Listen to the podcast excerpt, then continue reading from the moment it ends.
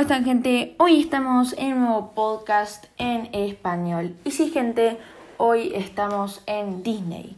Nacido el 5 de diciembre de 1901 en Chicago, Walt Elias Disney, conocido mundialmente como Walt Disney, fue un dibujante y diseñador que se convirtió en un símbolo de la cultura norteamericana del siglo XX.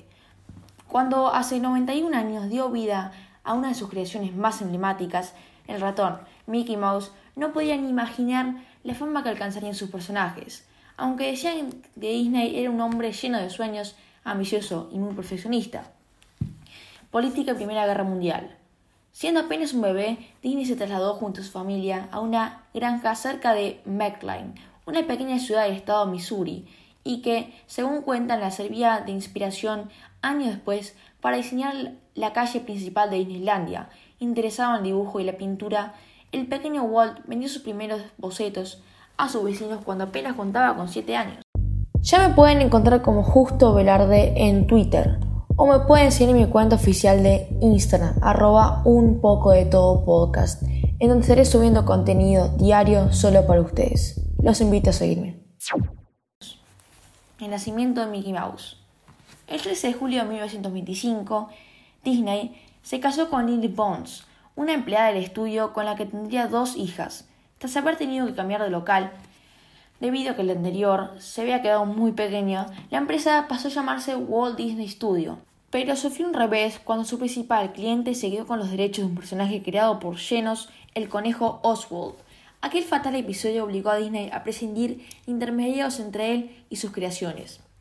Durante un viaje de Nueva York, Disney concibió su personaje estrella, al que en un principito llamó Mortimer, aunque por su sugerencia de una esposa se acabaría llamado Mickey.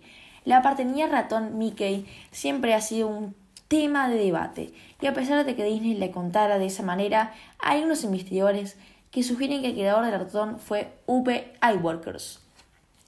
Éxito de crítica y llegada de J. Edgar Hoover. En 1977, Disney produjo su primer largometraje, Blancanieves y los siete enanitos. Con esta película demostró que los dibujos animados podrían ser un género en sí mismo.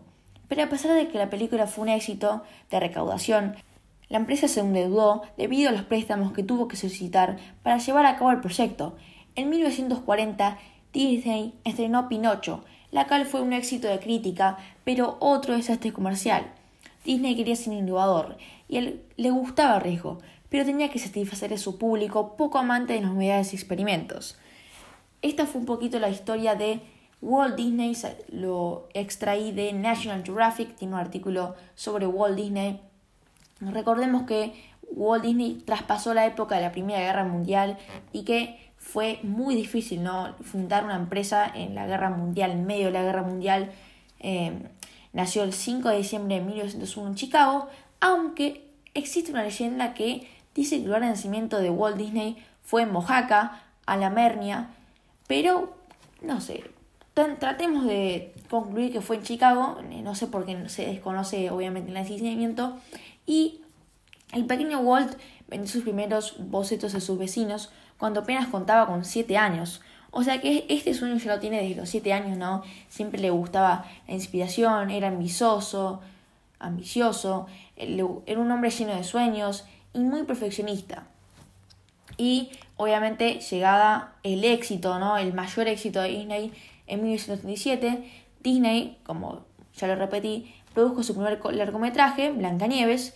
Con esta película demostró que los dibujitos animados podían ser algo más, ¿no? Tenían ese significado de poder, los chicos, eh, pero a pesar de que la película fue un éxito, eh, Disney eh, tuvo que saldar sus deudas y se quedó endeudado debido a los préstamos que pidió para realizar la película, ¿no? Lo mismo sucedió en 1940 cuando estrenó Pinocho, fue lo mismo, eh, estaba en riesgo, pero le gustaba satisfacer a su público y como, repito, nombramos, Walt Disney era muy ambicioso.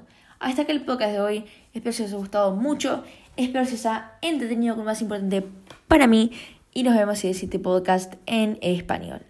Chao.